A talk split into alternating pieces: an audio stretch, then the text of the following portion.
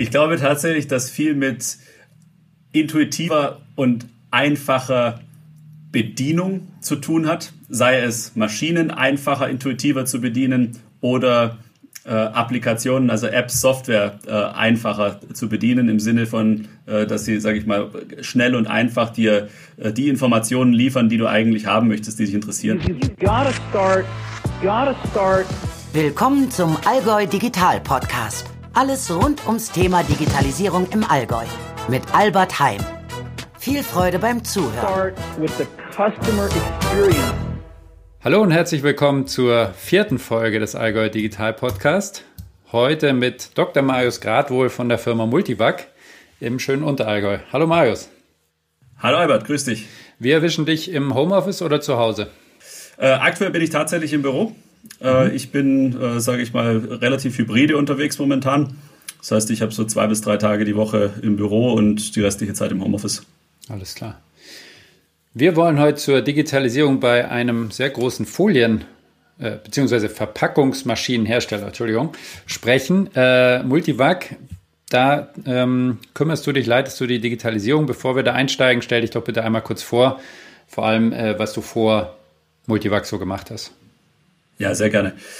Genau, ich bin äh, jetzt seit circa fünf Jahren bei der Firma Multivac, bin äh, damals eingestiegen als Assistent der Geschäftsleitung und habe das dann für ein, zwei Jahre gemacht, bevor ich in die aktuelle Position äh, eingetaucht bin. Dazu kann ich dann gleich noch ein bisschen was erzählen. Hm, wie kam ich dazu? Ich bin studierter Wirtschaftsingenieur von Haus aus, habe in äh, Kaiserslautern und äh, Kanada Wirtschaftsingenieurwesen studiert und äh, ja, war dann danach noch in Chemnitz an der Technischen Universität, habe da meinen Doktor gemacht und ja, dann war eigentlich so mein erster richtiger Job, kann man sagen, hier bei der Firma Multivac. Und ja, genau, das Thema Digitalisierung beschäftigt mich jetzt tatsächlich schon seit äh, eben dieser Zeit. Sowohl nach intern als auch nach extern gerichtet. Das heißt, ich verantworte sowohl die Entwicklung von IoT-Produkten hier bei uns bei der Firma Multivac. Wir sprechen auch von der externen Digitalisierung und das Thema interne Digitalisierung ist, sage ich mal, eine äh, ja, recht, recht schnittstellenbehaftete Aufgabe. Ähm, hier geht es eigentlich wirklich darum, äh, Initiativen zu schaffen, um Digitalisierung bei uns im Haus voranzutreiben, um das Thema auch zu unterstützen, die Kollegen zu motivieren, zu, ähm, ja, ich sag mal, voranzubringen in dem, was sie eh schon tun und was sie auch schon seit Jahren getan haben, dem Ganzen aber auch nochmal, äh, ich sag mal, einen, einen gewissen, äh, ja, Schein zu verpassen oder einen gewissen Glanz zu verpassen und das Ganze eben auch äh, in den Fokus zu rücken. Ich glaube, es ist wichtig, dass man es momentan in den Fokus rückt. Ähm, die Themen dürfen äh, nicht länger warten. Viele Themen sind überfällig und wir müssen, wir müssen angreifen. Mhm.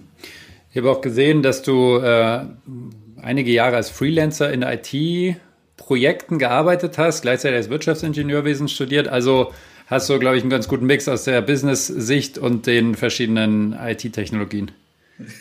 Ja, das, also ich hoffe das zumindest. ähm, tatsächlich, ja, ich war äh, eine, eine ganze Weile eigentlich so ähm, als, als der IT-Mensch bei uns im ja, näheren und weiteren Bekanntenkreis, glaube ich, verschrien. Ich habe, äh, wo andere dann Zeitungen ausgetragen haben mit, mit 16 Jahren oder, oder früher, habe ich, äh, glaube ich, 2000 ja, im Jahr 2000 und 2001 habe ich meine ersten Homepages online gebracht, ähm, habe das teilweise auch kommerziell gemacht, habe ähm, ja, ich sag mal Computer repariert oder äh, auch andere Themen, sage ich mal, im IT-Umfeld gemacht. Jetzt nie was Größeres, aber ich habe das immer nebenher gemacht. Ich habe das auch auf Rechnung gemacht und ähm, genau, das war so eine eine Nebentätigkeit und das Thema Internet, digitale Technologien, äh, Smart Home, Apps, wie auch immer. Äh, ich glaube, das, das hat mich seither verfolgt. Ähm, dem bin ich treu geblieben und das zieht sich auch so ein bisschen wie ein roter Faden äh, durch meine Vita, auch wenn die Vita das vielleicht nicht auf den ersten Blick erkennen lässt. Sehr gut. Du hast schon gesagt, du bist jetzt bei, bei Multivac seit gut fünf Jahren. Ihr äh, sitzt ja in Wolfertschwenden im Unterallgäu. Äh, euch gibt es auch schon seit 60 Jahren, also so ein klassisches Familienunternehmen äh, im Mittelstand. Habt ein bisschen mehr als 6400 Mitarbeiter, die Hälfte davon ungefähr im, in Wolfert-Schwenden und macht, glaube ich, so gut über eine Milliarde Euro Umsatz im Jahr. Also auch ja, wirklich äh, sehr groß und sehr erfolgreiches Unternehmen mit 65 Tochtergesellschaften ähm, in irgendwie 140 Ländern. Und wenn ich es richtig gesehen habe, seid ihr vor allem in drei Branchen aktiv, in der Lebensmittelbranche, in der Konsumgüterbranche und in der Healthcare-Branche und stellt für die jeweils die Maschinen her, um, ich sag mal, die Glühbirne, die im Baumarkt hängt, zu verpacken oder das Frischfleisch, das im, im, im Handel dann an der Theke liegt. Exakt. Also Multivac kommt vom Herzen her aus der äh, Verpackungs- bzw. aus dem Verpackungsmaschinenbau. Sprich, wir sind ursprünglich gestartet im Jahr 61 eigentlich so mit der Aufgabe, äh, gerade so die lokalen Güter, die eben ähm, hier im Allgäu hergestellt werden, also sprich Wurst und äh, Fleisch und Käse, all solche Themen natürlich irgendwie äh, sicher und, und hygienisch zu verpacken. Und ähm, daraus ist natürlich Stück für Stück dann eine größere Unternehmung gewachsen. Sprich, heute machen wir gerade das, was du beschrieben hattest, sind ähm, eben Lösungsanbieter in diesen unterschiedlichen Branchen. Äh, Lebensmittelbranche ist für uns, glaube ich, noch mit die wichtigste. Da sind wir jetzt auch gerade in den letzten Jahren noch äh, tiefer eingestiegen, auch was das Thema Lebensmittelverarbeitung angeht, haben einige Akquisen gehabt in diesem Bereich. Sprich, äh, ja, heute sind wir auch Anbieter unter anderem von Teigverarbeitungsanlagen. Wir sind Anbieter von äh, ja, Fleischportioniermaschinen, von Slicing-Maschinen, also sprich so äh, Aufschneidemaschinen, wo man Wurstaufschnitt, Käseaufschnitt und sowas machen kann. Ähm, dennoch natürlich das Thema Verpackungsmaschine ist, glaube ich, das, wo wir herkommen. Das sind unsere Wurzeln und äh, ich sag mal, eine Linie ist nur dann gut, wenn auch eine Verpackungsmaschine äh, mit dazu verkauft wird, obwohl wir inzwischen auch schon Linienprojekte machen, äh, wo keine Verpackungsmaschinen mehr mitverkauft werden. Mhm. Wie, wie, muss man sich das vorstellen? Jetzt in so Industriebetrieben, die, die, wie viele so Maschinen verkauft ihr über einen Daumen im Jahr? Was, was kostet so eine Maschine? Ähm, mhm. Ganz, ganz grob. Ja, das äh, ist, ist tatsächlich recht unterschiedlich, wobei ähm, wir stellen da jetzt in den letzten Jahren schon auch eine äh, gewisse Konsolidierung fest, nämlich auf den äh, Automatisierungssektor, also wo man wirklich dann von, von Verpackungsautomaten spricht. Wir haben, es gab Zeiten, da haben wir schon auch kleinere Maschinen, sage ich mal, ähm, auch fokussiert hergestellt. Äh, wir hatten sogar eine Periode jetzt, wo wir äh, im Bereich, sage ich mal, der, ähm, des B2C-Businesses unterwegs waren. Ähm, ist aber, denke ich, kein Weg, den wir jetzt ähm, im Fokus verfolgen werden, sondern wir werden uns auf die äh, Automatisierung von äh, entsprechenden Anlagen äh, fokussieren. Sprich, wir sind wirklich ähm, dann bei, bei größeren Maschinen unterwegs. Und wenn du da nach einer Zahl fragst, das sind so circa, hm, äh, jetzt gerade mit den Teigverarbeitungsmaschinen muss ich noch ein bisschen raten, aber ich denke, so den Daumen gepeilt werden das 2000 äh, Maschinen und Anlagen pro Jahr sein die wir da verkaufen. Und das sind dann wirklich größere Anlagen. Und da kostet eine Einzelmaschine, würde ich sagen, ja, vielleicht beginnend von 50.000 Euro.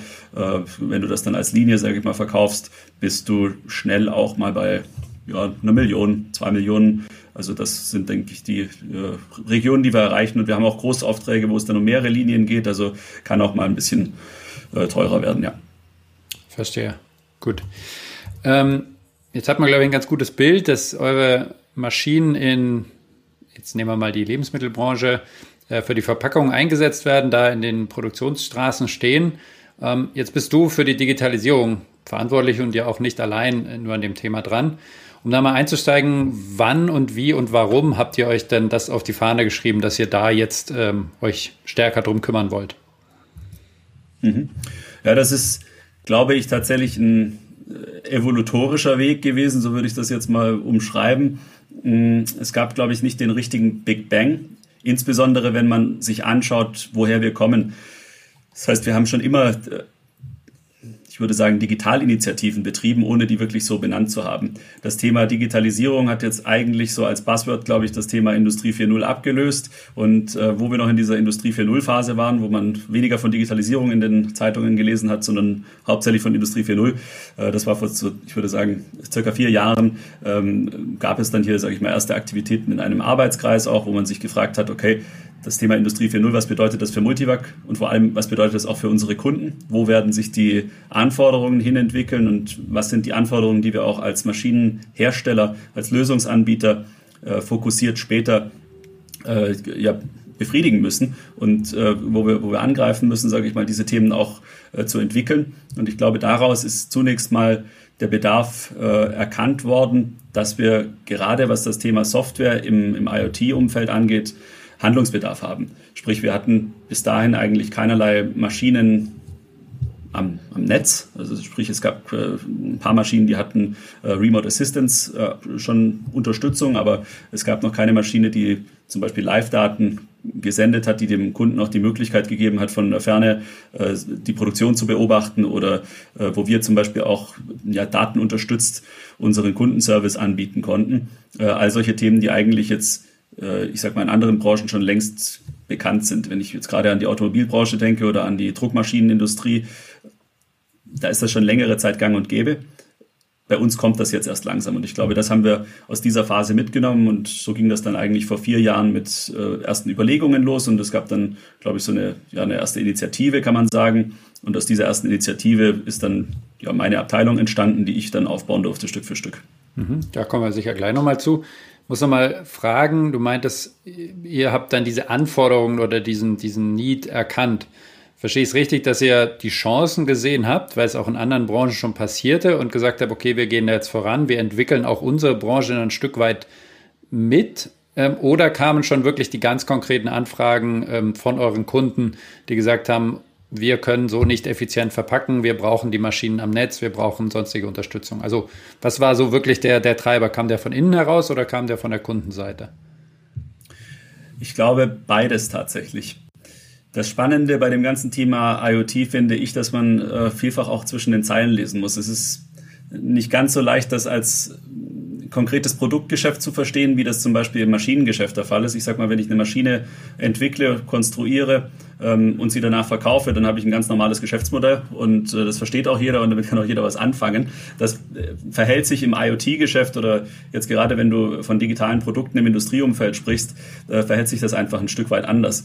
Äh, hier kommt letztendlich der Nutzen auch äh, bei der Entwicklung der Produkte und der Nutzen ist dann gar nicht mal nur alleine, dass es dieses Produkt dann gibt, was du dem Kunden zur Verfügung stellst, sondern es kommt eigentlich dann viel mehr mit der Zeit, weil wir natürlich durch die Entwicklung dieser Produkte ähm, schon alleine mehr über unsere Maschinen lernen, weil wir durch das äh, Auswerten von Daten, die natürlich auch ja durch die Produkte letztendlich erzeugt werden, äh, wieder neue Mehrwerte für uns generieren, die Qualität unserer Maschinen verbessern können, unseren Service verbessern können. Und ich sage mal, die Summe dieser Faktoren führt dann auch wiederum dazu, dass die Maschine als solche, die einzelne Maschine als solche beim Kunden effizienter verpackt oder verarbeitet und letztendlich auch eine höhere Verfügbarkeit aufweist.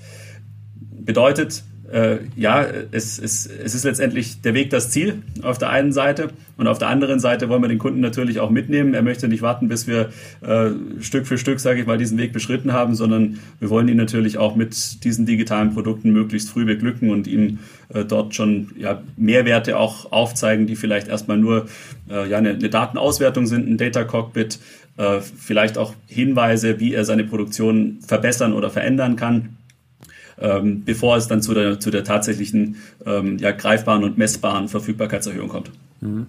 Finde ich sehr spannend, weil du ja genau diesen Vergleich hast aus den klassischen Produkten. Ja, wir stellen eine Maschine her, da kann man relativ gut oder hat man wahrscheinlich auch oft gemacht, äh, Business Cases sich überlegen, das müssen wir investieren, das bauen wir, das bringt uns.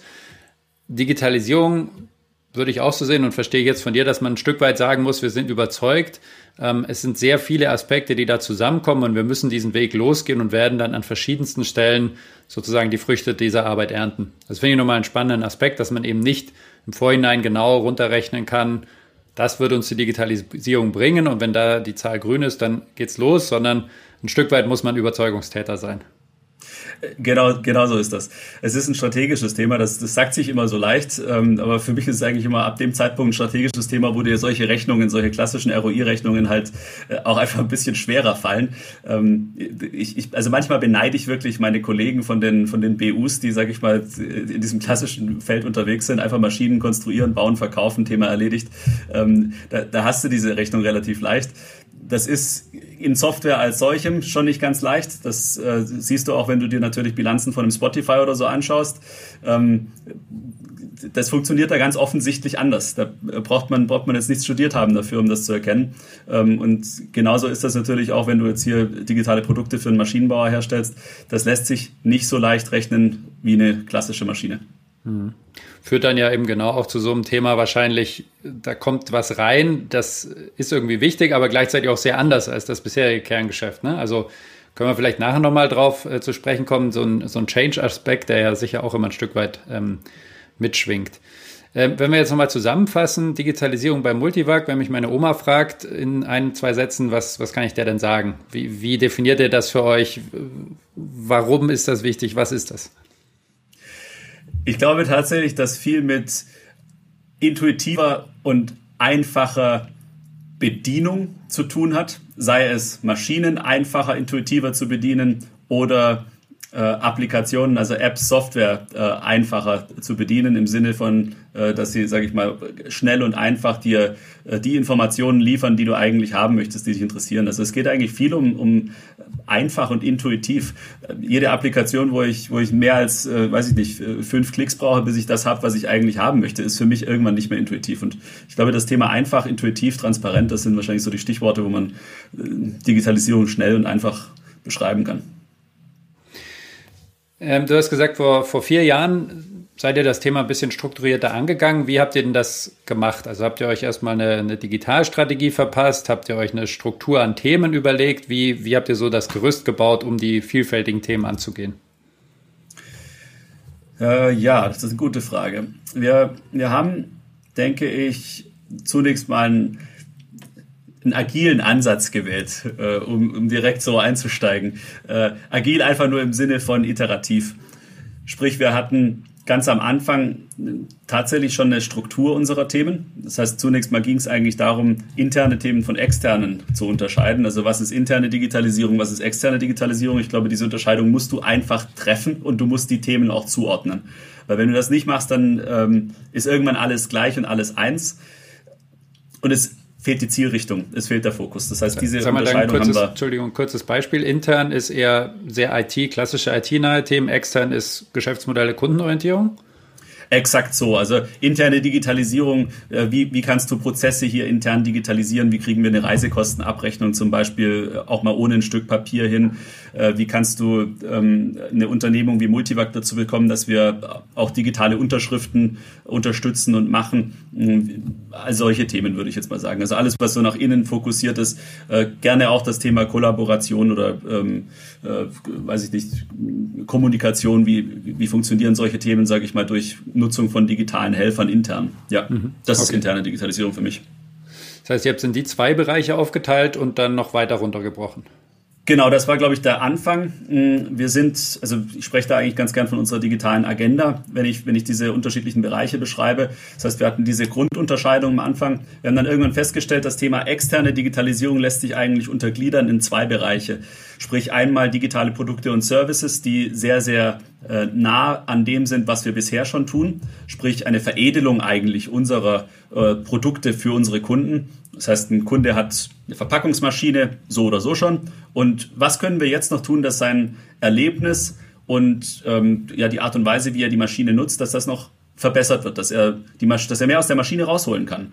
Das ist eigentlich so die, das eine Feld gewesen. Und ich würde sagen, das ist nach wie vor ein Kernfeld für uns. Wir haben aber gesagt, okay, dazu gibt es natürlich auch noch ein Feld, was es äh, uns ermöglicht, darüber hinaus zu denken, nämlich das Thema New Digital Business. Also wie ähm, wie haben wir Möglichkeiten, den aktuellen Zeitgeist und die neuen Technologien auch zu nutzen, uns inspirieren zu lassen, äh, über uns hinauszuwachsen und vielleicht neue Geschäftsfelder oder neue ähm, Arten der äh, Produktentwicklung äh, für uns zu erkennen. Wo können wir Kundenprobleme lösen, die wir vielleicht bisher mit unseren Maschinen oder in unserem klassischen Portfolio so noch nicht gelöst haben? Und dann hatten wir jetzt, also kannst du sagen, haben wir diese drei Felder, interne Digitalisierung, ähm, digitale Produkte nah am Kernprodukt und dieses neue digitale Geschäft. Das sind so die drei Arbeitstitel, würde ich sagen, wo wir, wo wir inzwischen auch unterwegs sind, die wir dediziert bearbeiten. Und äh, ja, ich glaube, das, das vierte Feld, ähm, was, ich, was ich jetzt vielleicht noch mit erwähnen würde, ähm, ist, ist nicht zu vernachlässigen. Das kam aber tatsächlich auch bei uns erst äh, ja, am Schluss dazu, würde ich sagen. Äh, nämlich das ganze Thema Befähigung, digitale Befähigung. So nennen wir es auch. Äh, das umfasst für mich sämtliche Aspekte, die wir zunächst mal als Unternehmung auch für uns erkennen müssen. Dass der Faktor Mensch nicht zu unterschätzen ist. Das heißt, das ganze Thema Kultur, das ganze Thema äh, Zusammenarbeit, äh, Menschen mitnehmen, Menschen auch Dinge erklären. Äh, wie funktioniert das mit äh, diesen ganzen neuen Helferlein, die wir da haben? Äh, wie funktioniert ein Microsoft, wie, ein Microsoft Teams? Wie funktioniert ein Atlassian Jira, ein Confluence? Warum ist das sinnvoll, solche Themen zu nutzen? ist Cloud etwas Böses oder ist es etwas Gutes oder äh, was bedeutet eigentlich überhaupt eine Cloud? Ähm, ich glaube, das sind alles Themen, die, die musst du tun, weil ansonsten ähm, kriegst du die Leute eben nicht an Bord. Verstehe. Da sind wir eigentlich mittendrin in dem Change-Thema. Ich würde sagen, wir, wir gehen mal diese vier Bereiche irgendwie äh, durch, die zwei internen, zwei externen. Und vielleicht kannst du zu jedem so ein, zwei konkrete Projekte sagen oder, oder Beispiele nennen, was ihr da vielleicht schon gemacht habt, was ihr vielleicht auch vorhabt und gerne natürlich auch immer gleich mit, mit einem Learning und was gut, was schlecht funktioniert hat. Also steigen wir mal ein bei dieser, bei dieser digitalen Befähigung. Wie, du hast gesagt, das kam erst später, also in den letzten ein, zwei Jahren vielleicht. Wie, wie seid ihr es dann angegangen? Also was habt ihr unternommen, um die gesamte Organisation digital zu befähigen? Mhm. Konkret haben wir unterschiedliche Formate geschaffen. Also Formate innerhalb des Unternehmens, die äh, zu großen Teilen jetzt hier bei uns tatsächlich im Stammwerk stattgefunden haben. Also wir haben hier im Stammwerk circa äh, ja, 2300 Leute, die hier arbeiten. Und ähm, ich glaube, ein wesentliches Format war unser sogenanntes Digital Architects Programm. Das Ganze ist entstanden aus der Idee, dass wir gesagt haben, okay, äh, Digitalisierung ist eigentlich keine Sache von einer einzelnen Abteilung. Also du kannst nicht äh, hergehen und eine Abteilung gründen, die Digitalisierung nennen ähm, und dann sagen, okay, äh, dieses Thema ist erledigt. Also ich quasi als, als Geschäftsführer habe das Thema Digitalisierung damit, ähm, damit getan. Das funktioniert nicht. Du musst die einzelnen Fachbereiche, die einzelnen Geschäftsbereiche mitnehmen und ich glaube, jeder muss auch für sich erkennen, dass es ein Handlungsfeld ist, äh, was nicht von, von irgendjemand anderem bearbeitet wird, sondern was er selber mitgestalten muss. Das heißt, die Aufgabe war, Digitalisierung in die einzelnen Fachbereiche zu bekommen und dort Leute zu finden, die eine gewisse Affinität auch haben, die solche Themen treiben möchten, denen man das nicht, ich sag mal, als, als Aufgabe noch in die Stellenbeschreibung mit reinpackt oder so. Und äh, so kam es zu diesem Digital Architects Programm. Wir haben also eine Ausschreibung gestartet, haben gefragt, hey, wer hat denn Lust auf Digitalisierung? Wer möchte sich Gedanken darüber machen, wie so ein digitales Multivac auszusehen hat? Ähm, was verstehen wir unter einem digitalen Multivac? Und wir hatten damals noch keine Digitalstrategie. Wir haben gesagt, wir möchten die auch nicht von einem, weiß nicht, von einem Beratungsunternehmen oder so schreiben lassen, sondern wir möchten die eigentlich selber machen.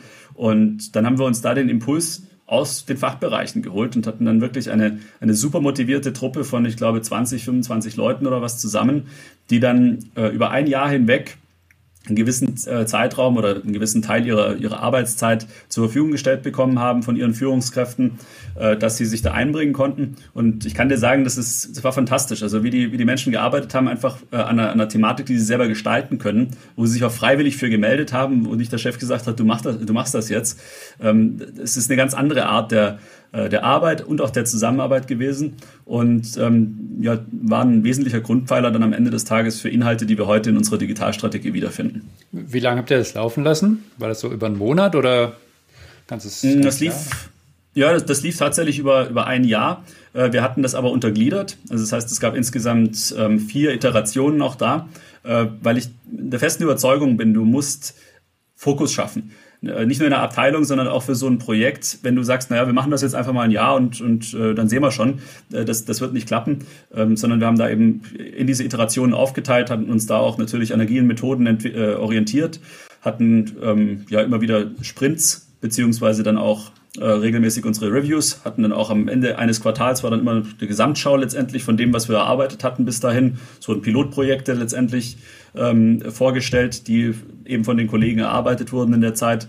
Und ja, am Ende des Tages oder beziehungsweise am Ende des Jahres gab es dann eine Gesamtvorstellung der, der wichtigsten Initiativen ähm, bei der Geschäftsleitung auch. Und ich glaube, das war äh, für die Teilnehmer eben auch wichtig zu sehen, okay, das äh, sind Inhalte, die sind wichtig und die werden auch gutiert ähm, und die Geschäftsleitung nimmt sich Zeit dafür.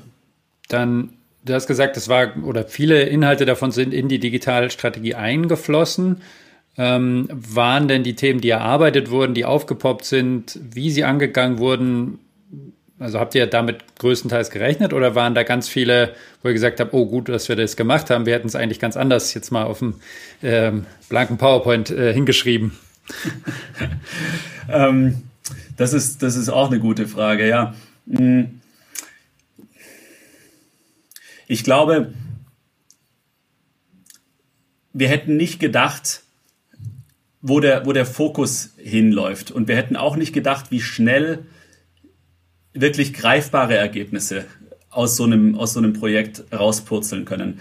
Ich mache mal zwei Beispiele das erste Beispiel, wo ich tatsächlich nicht gedacht hätte, dass die Leute so eine, so eine Begeisterung für entwickeln können und ähm, dass, dass wir tatsächlich auch so schnell ähm, Drive in so einem Thema bekommen, ist das Thema Prozesse. Also hört sich ja ganz oft eigentlich eher, eher, eher langweilig und, und spröde an. Ähm, tatsächlich war das ein Thema, was die Leute wirklich beschäftigt hat. Die haben selber gesagt, naja, äh, ja, wir würden eigentlich gerne Prozesse digitalisieren, aber wir haben dafür Hausaufgaben zu machen. Und wir können nicht einfach sagen, äh, wir, wir, wir springen jetzt durch die Gegend und, und, und digitalisieren irgendwelche Prozesse, äh, wenn, wir, wenn wir noch nicht mal zum Beispiel eine, eine, Übersicht, eine Gesamtübersicht über alle Prozesse haben. Also dass wir mal eine Prozesslandkarte machen, dass wir uns wirklich mal ähm, mit solchen Basics auch auseinandersetzen. Und ähm, so haben wir damals schon begonnen, eine Prozesslandkarte äh, aufzuzeigen. Äh, und innerhalb von kurzer Zeit haben wir dann, sind wir mit dieser Truppe dann eben ins Unternehmen ähm, gegangen, haben, haben die letztendlich ausfliegen lassen in die einzelnen Fachbereiche, haben dort Prozesse aufgenommen und haben diese Prozesse auf einer Landkarte festgehalten. Und diese Landkarte existiert bis heute und wird heute äh, nochmal ganz anders gepflegt und intensiv weiter genutzt. Ähm, das war eine Hausaufgabe, die wirklich, die, die wir da erstmals angehen konnten. Hätte ich nie gedacht, muss ich ganz ehrlich sein. Ähm, weil tatsächlich gerade am Anfang man denkt, okay, ja, Prozesse, Prozesslandkarte, hm, eigentlich, eigentlich eher langweilig. Aber das war es gar nicht. Es war, war wirklich dann sehr, sehr spannend, wie wir es wie wir es angegangen sind. Das andere Thema, äh, was man, was man vielleicht noch ähm, als Beispiel nennen kann, ist äh, eine App. Also es war dann zum Beispiel auch ein, eine Gruppe von ähm, digitalen Architekten, die selbstständig dann eine Werker-App ähm, erstellt hatten. Also einer von den Kollegen, der programmiert eben auch zu Hause freiwillig, beziehungsweise ähm, ja, privat in seiner Freizeit so rum. Ähm, und ja, der hat dann sich einfach hingesetzt, hat gesagt, na komm, das, das, das pilotiere ich jetzt einfach mal. Wie stellen wir uns das vor, wenn so ein Werker äh, unten in der Montage mit so einem Tablet arbeitet? Welche Funktionen würde der sich wünschen? Welche, welche, äh, ja, welche Buttons brauchen wir da auf so einer App? Und was passiert dann, wenn ich da draufklicke? Und ja, dann hat er da einfach mal eine, Pilot-App ähm, erstellt innerhalb von wirklich kurzer Zeit und konnte dann eine fertige App ähm, im Rahmen von, von so einem Sprint-Review äh, präsentieren. Und wie gesagt, der hat jetzt nicht, äh, war jetzt nicht über Wochen lang freigestellt, sondern äh, wir hatten das Commitment, dass 15 äh, Prozent oder 20 Prozent maximal der Zeit der Mitarbeiter äh, auf dieses Projekt verwendet werden darf, also einen Tag in der Woche und das über einen Zeitraum von ähm, ja, von drei Monaten. Es war wirklich, war wirklich bemerkenswert. Sehr cool. Und läuft wahrscheinlich heute noch im Produktiveinsatz, die Version 1.0. Ja, also zumindest, zumindest haben wir uns davon inspirieren lassen, ja. Ja, verstehe. Sehr gut. Ähm, vielleicht noch ein, zwei weitere Beispiele, nur ganz kurz, was ihr in der digitalen Befähigung noch macht. Also ihr habt diesen initialen Start gemacht. Es gab dieses Digital Architects Programm. Wurde das danach äh, aufgelöst oder gibt es die digitalen Architekten weiterhin in den Fachbereichen? Wir haben die digitalen Architekten weiterhin. Ähm, wir haben eine Community daraus gemacht. Ähm, es gibt jetzt halt eben eine Teamsgruppe dieser digitalen Architekten. Soweit ich das überblicken kann, äh, wird sich da auch rege weiterhin ausgetauscht. Mm, was wir jetzt zum Beispiel nicht gemacht haben, wir haben das Thema jetzt nicht als solches einfach in die nächste Runde geschickt. Äh, auch das hat für mich einen Hintergrund, dass wir äh, aus meiner Sicht Fokus brauchen. Und ähm, wir werden jetzt eine, eine Neuauflage dieses Programms tatsächlich als als, als Modul oder als äh, ja, weiteres Format hier im Unternehmen etablieren. Aber äh, tatsächlich haben wir dieses Programm jetzt äh, auch einfach beendet, weil Dinge aus meiner Sicht auch einfach irgendwann beendet sein müssen und äh, es tut einer Sache auch immer gut, wenn du äh, den Ergebnisfokus hast. Äh, ich glaube, das ist ja, wesentlich, damit du, damit du erfolgreich bist. Und ähm, wir haben trotzdem natürlich auch andere Formate platziert. Wir haben zum Beispiel einen äh, Digitaltag veranstaltet. Äh, weniger, sage ich mal, um das Thema Digitalisierung allein nur in die Bereiche zu bringen, sondern vielmehr um die Bereiche selbst strahlen zu lassen. Das heißt, wir haben gesagt, kommt raus mit euren Projekten. Was habt ihr äh, an Digitalprojekten erfolgreich realisiert? Wo seid ihr gerade unterwegs? Und es war, es war so interessant. Wir hatten dann hier, war natürlich ähm, äh, vor Corona, das ganze Thema. Das heißt, das, äh, in dieser Prä-Corona-Zeit waren äh, die Themen noch etwas einfacher zu handhaben. Hatten wir eine Fertigungshalle und äh, jede, jede Abteilung hatte ihren eigenen Stand. Ähm, man konnte quasi Projekte vorzeigen und ja, die meisten Leute wissen gar nicht, was bei den einzelnen Abteilungen an Projekten läuft. Und ich glaube, dieser Austausch ist auch etwas, wovon Digitalisierung leben kann, ähm, weil du, du musst die Schnittstellen kennen und du musst auch wissen, was bei den einzelnen Fachbereichen läuft, um äh, Themen vorantreiben zu können. Ja, absolut. Äh, umso spannender, wie, wie wir das äh, oder wie man das in Zeiten von Corona weiter hochhalten kann. Ähm, bevor wir auf die weiteren drei Bausteine oder Themenblöcke eingehen, du hattest schon kurz jetzt so ein bisschen das Thema Organisation gestreift. Ähm, also ich habe verstanden, ihr hattet die digitalen Architekten, die in den Fachbereichen waren, mit, einer gewissen Zeit ihrer, ihrer, ihrer Arbeitszeit in dem Thema involviert. Ich habe aber auch verstanden, dass du ja eine Abteilung hast oder aufgebaut hast, die den ganzen Tag nichts anderes als Digitalisierung machen. Kannst du ein bisschen was dazu sagen, wie, wie es um die Abteilung bestellt ist, was für Profile, was für Kollegen, Kollegen arbeiten da, was, was ist so euer Kern? Ja, gerne. Äh, es ist eine bunte Truppe, das, das kann man tatsächlich sagen. Es ist eine wirklich sehr, sehr bunte Truppe und genauso ähm, habe ich es mir gewünscht und ich hätte es mir nicht besser ausmalen können, wie es jetzt heute ist. Äh, bin wirklich unglaublich stolz äh, auf, auf jeden einzelnen Kollegen, der, der Teil dieser, ähm, dieser Abteilung geworden ist. Mm, wir haben ich sag mal, Softwareentwickler, die selbst da aus unterschiedlichen äh, Hintergründen kommen, sind Mathematiker, sind ähm, Elektro- und Informationstechniker, sind Informatiker, äh, also unterschiedlicher Couleur, die, sage ich mal, wirklich als Entwickler tätig sind und, und Software produzieren, Software erstellen. Wir haben unseren ersten UX-Designer bei Multivac äh, eingestellt, also wirklich jemand, der äh, dieses Thema UX mal hier ins Unternehmen bringt, der nicht nur bei uns jetzt im Bereich äh, unterstützt, sondern der natürlich auch in anderen Bereichen jetzt äh, seine Expertise einfließen lässt. Wir haben äh, Scrum Master beziehungsweise äh, Digital Transformation Manager. Ähm, diese Digital Transformation Manager, Manager sind ähm, zum einen, wie gesagt, als Scrum Master unterwegs und unterstützen die äh, Entwicklungsteams. Die sind aber eben genauso auch als ähm, ja, Projektunterstützung, sage ich mal, bei Digitalprojekten im Haus äh, eingesetzt. Wir haben Product Owner. Ähm, das sind auch Kollegen aus ich sag mal, ganz unterschiedlichen Fachrichtungen. Äh, natürlich gibt es Wirtschaftsingenieure, es gibt ähm, Kollegen, die haben Innovationsmanagement studiert. Äh, wir haben auch zum Beispiel einen Kollegen, der ist ähm, Data Analyst und ist, sage ich mal, aus der, aus der Datenecke hin zur Produktecke gewandert. Und diese Product Owner und Produktmanager, die sind ja im Wesentlichen eigentlich die Kollegen, die dann auch äh, ja, die Produkte steuern. Also das heißt, so ein, so ein Product Owner ist derjenige, der den Produkthut aufhat und der sich wirklich fragt, okay, wie kann ich dieses Produkt so weiterentwickeln, dass es erneut Kundenprobleme löst? Wo löse ich jetzt schon Kundenprobleme und äh, wie kann ich das Produkt eben gewinnbringend für den Kunden weiterentwickeln? Mhm. Da höre ich raus, dass der Fokus eher auf einem der Bereiche liegt, die wir nachher noch ansprechen, nämlich die digitalen Produkte und Services, also eher stärkerer Fokus auf die externe Sicht, auf die Kundensicht in deinem Bereich. Ist das richtig? Genau, also zu 80 Prozent würde ich sagen, sind wir äh, auf Kundenprodukte fokussiert und 20 Prozent, das sind gerade die Digital Transformation Manager, die sind zu 50 Prozent ihrer Kapazität ähm, äh, intern beschäftigt, also unterstützen Projekte hier hausintern, kümmern sich um digitale Befähigung etc. Mm, und die anderen 50 Prozent sind sie äh, auch im Produktgeschäft eben unterwegs als Scrum Master. Hm. Und da seid ihr so 18, 15 oder? Wir sind insgesamt jetzt bei 25 Leuten. Ah, cool. Mhm. Sehr schön. Wie war das äh, mit, mit, dem, mit dem Finden? Also die sind ja teilweise sehr begehrt, diese Rollen. Äh, habt ihr euch die geschnitzt oder wie habt ihr die ins Allgäu gelockt? ja, haben, haben wir probiert. Äh, war, war nicht so erfolgreich. Ja. Ah. Ähm, nee, tatsächlich, ähm, das Thema Studentenakquise finde ich sehr, sehr spannend vor dem Hintergrund. Wir haben eine sehr, sehr junge Abteilung. Ich glaube, ich bin mit äh, meinen 34 Jahren bin ich jetzt quasi einer der, der OPs äh, hier bei mir im Bereich. Äh, gibt noch zwei Kollegen oder was, die, die etwas älter sind, aber ähm, das ist schon eher obere Grenze.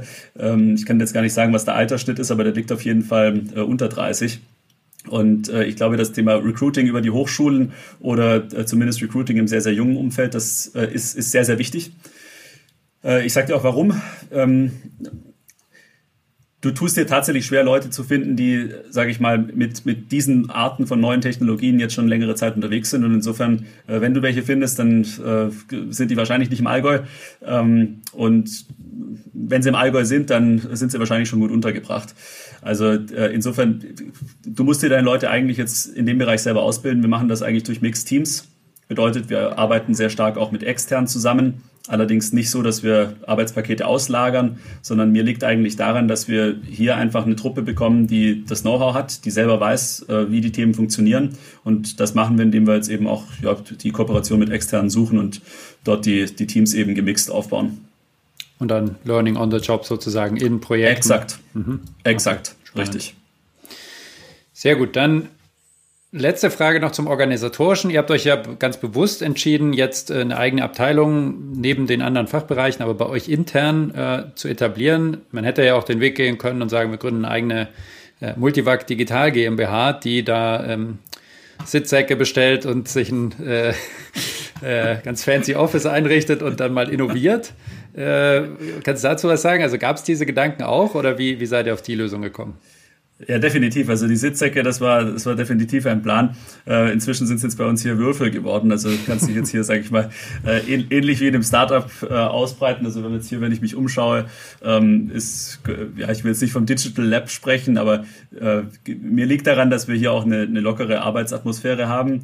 Ähm, natürlich auch mit den äh, Maßgaben, dass man sich zurückziehen kann, dass man ähm, seine Ruhe hat beim Arbeiten. Ich meine, das ist jetzt in Corona-Zeit äh, glücklicherweise nochmal etwas, äh, etwas besser geworden. Ähm, aber wir haben, wir haben einerseits diesen, diesen Flair, sage ich mal, eines Startups hier in Multivac ähm, reingebracht. Auf der anderen Seite haben wir uns, glaube ich, auch sehr bewusst dafür entschieden, das Thema hier äh, als, ich sag mal, Multivac-Veranstaltung durchzuziehen.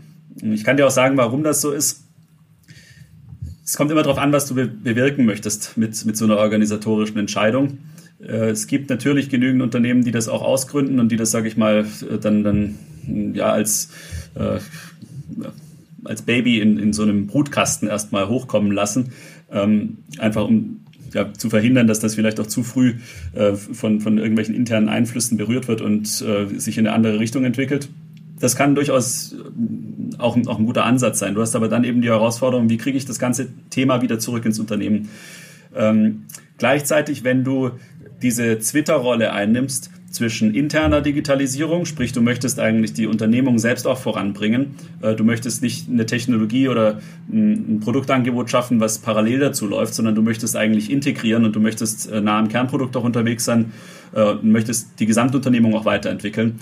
Ähm, dann ist es aus meiner Sicht nach wie vor eine, eine wichtige Entscheidung, dieses Thema zumindest ja sehr, sehr nah am Kernunternehmen zu halten ich glaube, wir hatten von Anfang an hier sehr, sehr gute Bedingungen, einfach weil das Thema von unserer Geschäftsleitung auch als, als wichtig erkannt wurde.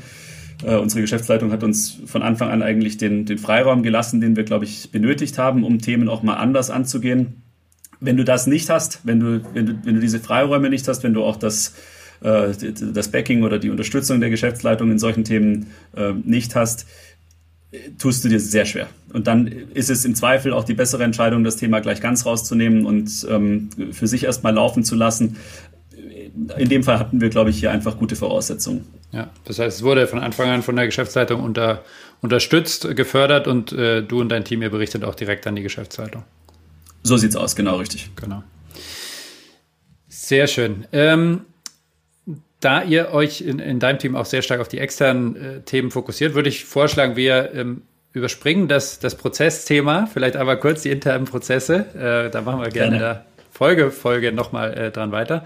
Mich würde jetzt sehr interessieren, diese digitalen Produkte und Services, die ihr da im Visier habt. Also ihr wollt ja eure Maschinen, hast du vorher gesagt, erweitern, ihr wollt denen mehr neues Leben einhauchen. Wie geht ihr daran und was sind da so die konkreten ja, Produkte, die ihr jetzt da entlang eurer Maschinen für eure Kunden bisher gebaut habt? Mhm. Ich würde da gerne zwei Facetten aufzeigen. Zum einen unser Kundenportal und zum anderen unsere Smart Services. Ähm, und am Ende des Tages werden diese zwei Facetten eigentlich mehr und mehr zu einer. Äh, komme ich aber gleich noch drauf. Das Thema Kundenportal ähm, besteht auch schon seit einer ganzen Weile in der ersten Version. Das heißt, ich glaube, seit 2014 oder was sind wir mit, einem, mit der ersten Version unseres Kundenportals schon online. Und das Kundenportal ist aus meiner Sicht eigentlich der, ähm, der Startschuss gewesen, um dem Kunden auch eine digitale Welt zu eröffnen. Für mich ist das Kundenportal der, der digitale Touchpoint von unseren Kunden. Das bedeutet, wir möchten unseren Kunden über diesen Weg mehr und mehr Dienstleistungen äh, fokussiert zur Verfügung stellen.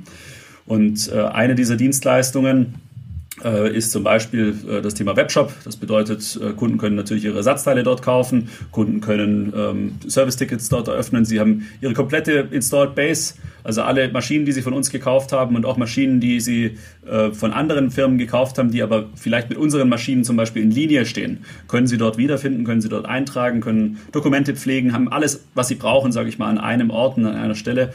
Und dieses Thema bauen wir Stück für Stück aus unter anderem jetzt auch mit unseren Smart Services. Und die Smart Services sind eigentlich das klassische IoT-Produkt, äh, was du auch aus anderen Bereichen ähm, der Industrie kennst. Sprich, wenn du nach Smart Services googelst, ich habe das gestern mal gemacht, dann findest du inzwischen ja auch Wikipedia-Seiten und sowas. Ähm, das heißt, ein Smart Service, was, was versteht man darunter? Hm, es ist eigentlich so eine, eine, eine IoT- bzw. datenbasierte äh, App, die aus meiner Warte einen definierten Funktionsumfang hat, ähm, und wir sprechen dann eben nicht von so einem Riesenthema wie jetzt einem ERP-System oder einem MES-System, sondern mein Fokus liegt wirklich darauf, äh, dass man ähm, die Produkte dadurch einfach hält, indem man den Funktionsumfang klar abgrenzt. Und äh, da haben wir jetzt unterschiedliche Produkte eben für unsere Kunden auch schon äh, definiert und umgesetzt. Wir haben jetzt heute ein Portfolio an Smart Services, die wir ähm, nicht nur verkaufen können, sondern die auch schon weltweit bei unseren Kunden im Einsatz sind. Zum Beispiel ist das das Thema äh, OEE-Analyse, also ist aber etwas, was es auch schon seit Jahrzehnten gibt, aber jetzt eben, äh, ich sag mal, besonders einfach und besonders schnell für den Kunden auch greifbar und realisierbar. Wofür steht OEE vielleicht für alle Zuhörer, die es noch nicht gehört haben? Ja. Ähm, äh, Overall Equipment Effectiveness ist hier das Thema. Ähm, sprich, das ist die Gesamtanlageneffektivität, das ist eine wesentliche Kennzahl. Also ich sag mal, jeder Läufer ähm, misst, glaube ich, ähm, in, äh, in, Minuten pro Kilometer ähm, seine, seine Pace oder, oder, wie gut er eben da jetzt gerade am Sprinten ist. Und ähm, jetzt in dem Fall unsere Kunden, die nehmen da eben die OEE. Also OEE ist die Kennzahl, wie ich ähm, darüber entscheide, ob meine Maschine jetzt, sage ich mal, gut läuft oder ob sie äh, noch Optimierungspotenzial hat. Und eine OEE, da fließen so Sachen, ja, du wolltest Entschuldigung. ähm, Gerne. Äh, wollte nur noch mal rückfragen, wie, wie das bisher lief. Wenn du sagst, das Konzept gab es natürlich schon lange von so einer OEE. Wie wurde die, diese Effizienz der Maschine bisher denn gemessen und was ist jetzt sozusagen das, die, die andere Form, wenn ihr diesen, dieses OEE als Smart Service anbietet? Wir haben schon seit Jahren äh, so einen Baustein zum Beispiel auf unseren Maschinen selbst. Das bedeutet, der Kunde kann hergehen, kann sich eine OEE-Auswertung auf dem HMI äh, anzeigen lassen. Also da müsste er konkret runtergehen zur Maschine in die Produktionsumgebung. Ähm, oftmals muss er dann durch die Hygieneschleuse gehen, ähm, ist dann in der Produktionsumgebung von 4 Grad, äh, kämpft sich dann quasi durch zur Maschine und klickt dann darum, bis er seine OEE bekommt. Äh, alternativ konnte er das auch vielleicht übers, also übers Netzwerk durch die Verbindung zur Maschine ablesen. Es war relativ kompliziert. Ähm, ich glaube, die, größte Herausforderung ähm, ist erstmal zu erkennen, für wen baue ich denn eigentlich ein Produkt? Also wer ist der Nutzer? Und der Maschinenbediener, der eigentlich die ganze Zeit damit beschäftigt ist, ich weiß nicht, äh, Wurst einzulegen oder ähm, Fleisch, äh, ich sag mal, zu portionieren oder ähm, andere Themen an der Maschine zu machen. Der ist nicht derjenige, der sich dafür interessiert, äh, wie gut läuft denn jetzt die Maschine. Das ist eher der technische Leiter und der technische Leiter ist nicht zwingend den ganzen Tag unten in dieser, ähm, in dieser vier Grad kalten Umgebung, sondern der ist oft eigentlich in seinem Büro, ähm, weil er sich auch mit kaufmännischen Kennzahlen beschäftigen muss. Und für den wollen wir die, die, die Welt jetzt einfach machen. Das bedeutet, für den wollen wir es äh, ermöglichen, dass er möglichst schnell auf die für ihn wesentlichen Informationen kommt. Und das läuft eben am besten, indem du das, sage ich mal, ortsunabhängig betreiben kannst wir haben Feedback schon von unseren Kunden bekommen, dass sie das inzwischen sehr schätzen, dass sie auch zum Beispiel mal kurz bevor sie zum Arbeiten fahren schon mal gucken können, okay, wie, wie hat denn die Nachtschicht performt? Äh, Gibt es da, gibt's da Probleme, die mich jetzt erwarten, wenn ich gleich ins Büro komme? Ähm, also solche Fragestellungen wollen wir natürlich für unsere Kunden klären und ähm, ich glaube, das ist das, was neu ist. Äh, der Zugriff ist ortsunabhängig, er ist einfacher, die Aufbereitung der Daten funktioniert leichter. Ähm, es ist, du musst nichts installieren. Du gehst auf eine Internetseite, äh, loggst dich ein mit deinen Nutzerdaten, so wie du es, sage ich mal, von anderen Diensten heute auch kennst und hast alles, was du brauchst an einem äh, Platz. Mhm. Ist dann ja, wenn ich es richtig verstehe, auch ein Zwischenschritt, um dann im nächsten Schritt vielleicht diese Maschine, weil was man ja de facto macht, man nimmt die Daten, die schon in der Maschine sind, bereitet sie einfacher auf, heißt strukturiert sie wahrscheinlich auch nochmal ein bisschen um ähm, und kann sie dann im nächsten Schritt eben nicht nur in einem Interface einem Remote-Nutzer äh, als Webseite zur Verfügung stellen, ja, sondern vielleicht auch mit weiteren Services, weil so nennt ihr es ja auch Smart Service, kombinieren. Also sprich in der, in der Linie vielleicht dann diese Daten noch weitergeben an weiß ich nicht was und die zusammenschalten. Ist das der Weg, den ihr da geht? Also erstmal einfacheres Interface für den Nutzer, aber nächster Schritt dann Maschinen zusammenschalten oder ist der Service an der Stelle jetzt schon fertig? Das ist definitiv eine Evolution. Wir gehen da Schritt für Schritt vor. Äh, am Anfang äh, ist der Funktionsumfang der Services, denke ich, noch begrenzt und das ist auch natürlicherweise so. Äh, wir sehen es jetzt schon alleine anhand der Daten, die wir über die Zeit erfassen und mit denen wir uns beschäftigen können. Äh, du hast begrenzte Kapazität hier in der Abteilung, dementsprechend kann man sich nicht mit allen Themen gleichzeitig beschäftigen. Und äh, wir machen die Hausaufgaben so Stück für Stück. Am Anfang haben wir quasi nur die Daten abgezogen, die ähm, jetzt, sage ich mal, für eine Berechnung von der OEE relevant waren. Jetzt Stück für Stück stellen wir uns natürlich auch weitere Fragen. Also welche, welche Daten sind zum Beispiel hilfreich dafür, um zu gucken, okay, wie kann ich die Verfügbarkeit einer Maschine denn hochhalten? Im nächsten Schritt gucken wir uns Daten an, die Aufschluss darüber gehen, äh, geben, äh, warum eine Komponente verschleißt. All solche Themen. Dafür brauchst du wieder andere Daten. Ähm, und ja, du kannst diese Datentöpfe am Schluss auch miteinander kombinieren, wenn du die Datentöpfe natürlich gut verstehst. Bedeutet, wenn du einmal weißt, okay, warum ist die Verfügbarkeit der Maschine schlecht geworden? Ähm, es liegt an der oder jener Komponente. Und du dann auch noch weißt, okay, warum liegt es an dieser oder jener Komponente? Vielleicht, weil sie verschlissen ist, vielleicht, weil ähm, die Gesundheit dieser Komponente quasi nicht mehr passt. Dann kannst du natürlich ganz anders Hinweise geben, wie die Verfügbarkeit der Maschine optimiert werden kann.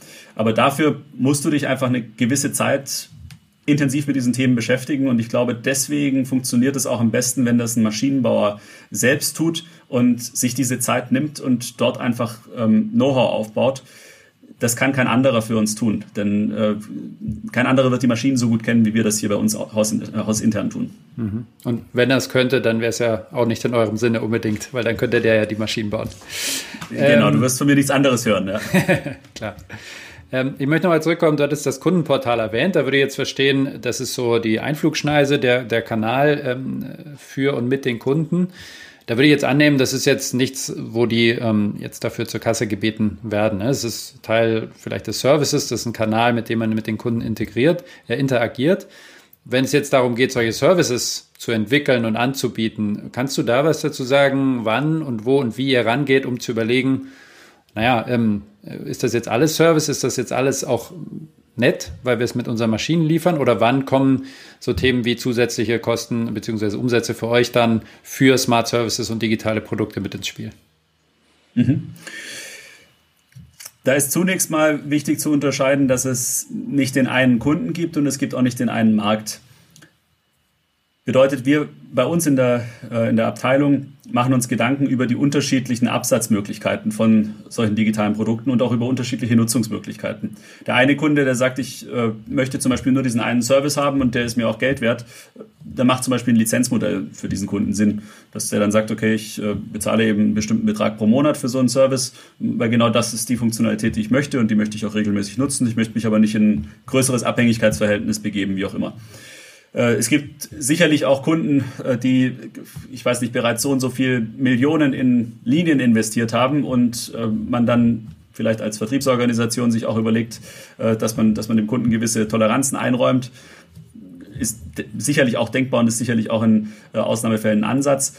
Ich denke persönlich, dass Smart Services in Zukunft einen sehr, sehr starken äh, integrativen Ansatz im Servicegeschäft haben werden, äh, bedeutet, dass Smart Services als Module in Wartungsverträgen, in klassischen Wartungsverträgen, die Kunden auch schon äh, gewohnt sind, ähm, ja, dass, dass sie da letztendlich äh, ihren Platz finden werden. Äh, sprich, es äh, gibt dann halt in Zukunft datenbasierte Wartungsverträge, die natürlich den Vorteil haben, dass man als Kunde, sage ich mal, schnellere Reaktionszeiten erwarten kann, dass man als Kunde auch erwarten kann, dass das Unternehmen, der Maschinenbauer für einen mitdenkt, dass man vielleicht proaktiv kontaktiert wird, wenn Themen anliegen und man nicht immer nur reaktiven Service hat.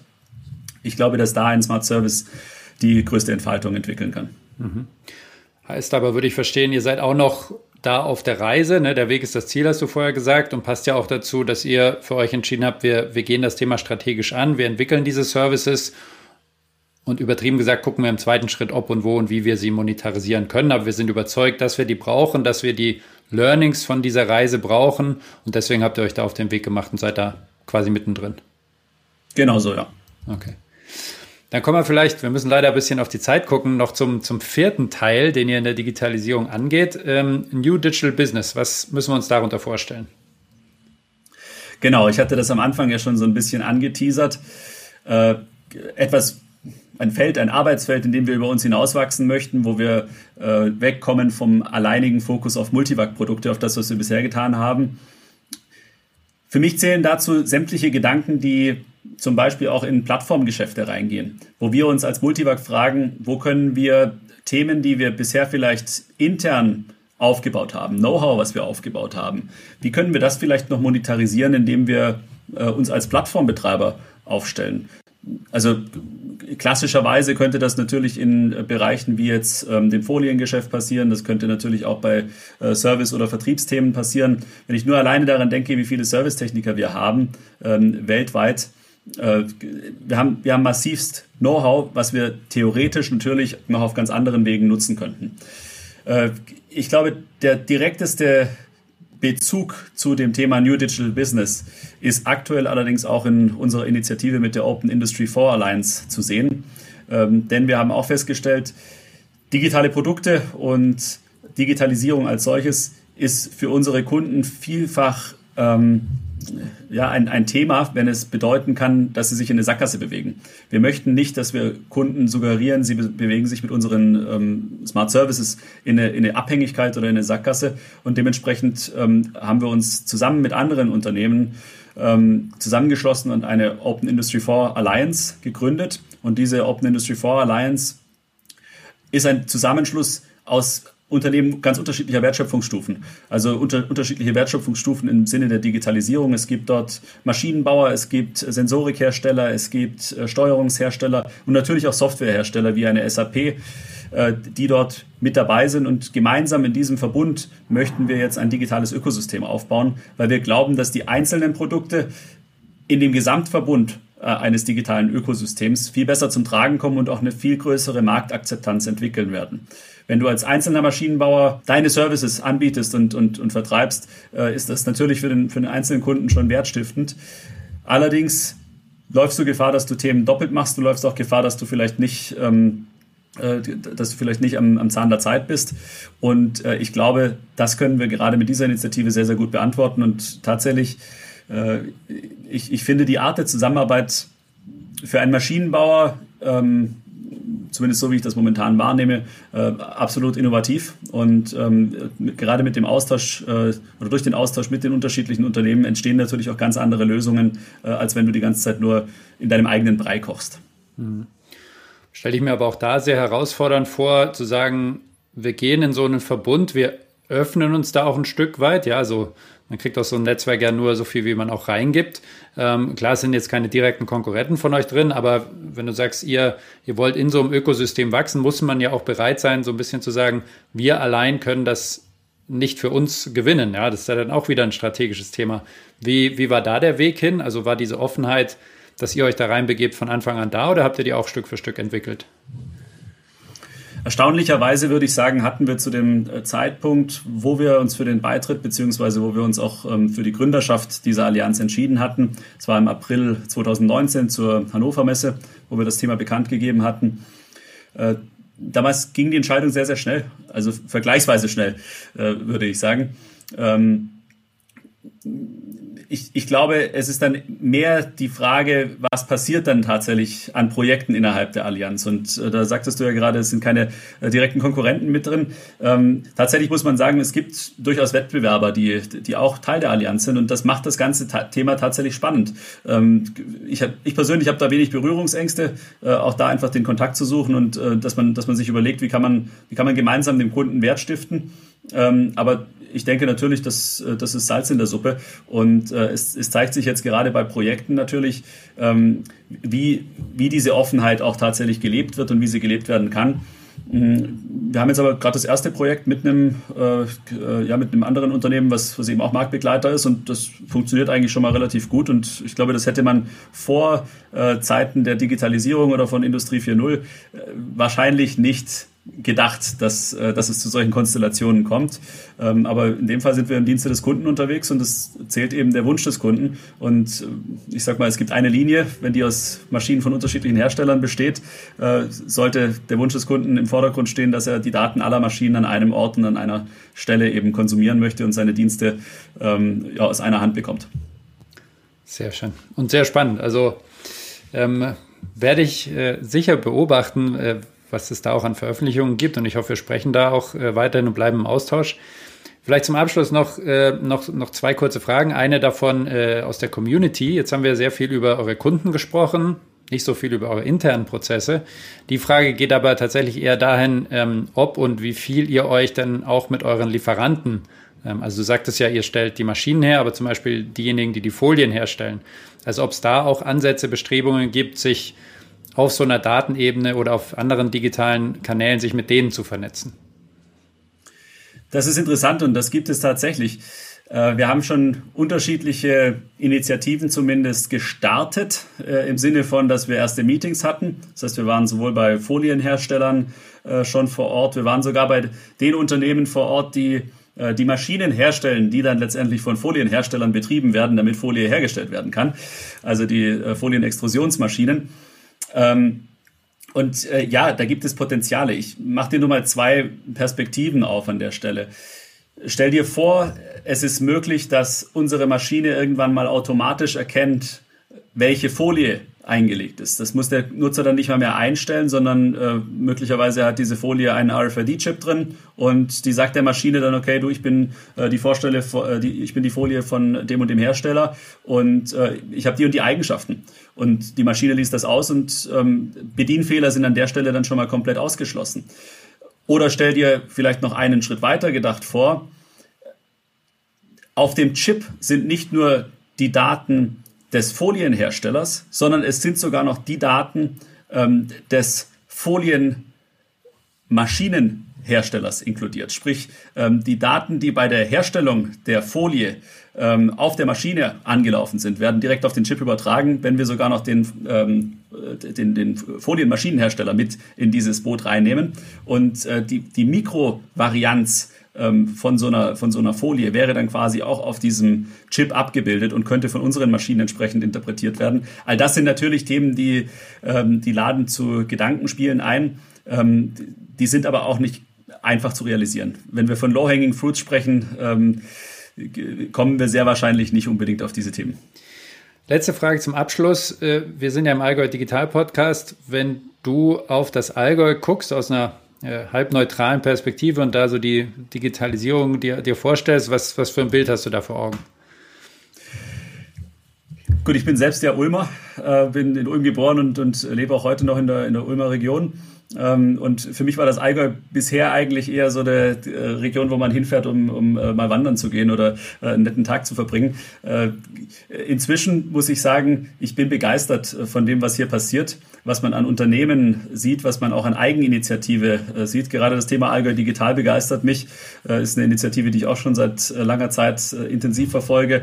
Äh, ich lerne, dass es eine Startup-Kultur gibt, eine eigene. Also gerade in Kempten gibt es ja auch das eine oder andere mal irgendwelche äh, Startup-Pitches, die stattfinden. All das hätte ich am Anfang, glaube ich, im Allgäu nicht gesucht. Und ich bin ehrlich gesagt sehr, sehr angetan ähm, nicht nur von Multivac, selbstverständlich, hauptsächlich von Multivac, aber ähm, ich, ich bin auch sehr, sehr angetan von der Region und den anderen Unternehmen, die hier äh, im Allgäu äh, Fuß gefasst haben oder äh, sich schon seit äh, langer Zeit etabliert haben. Sehr schön.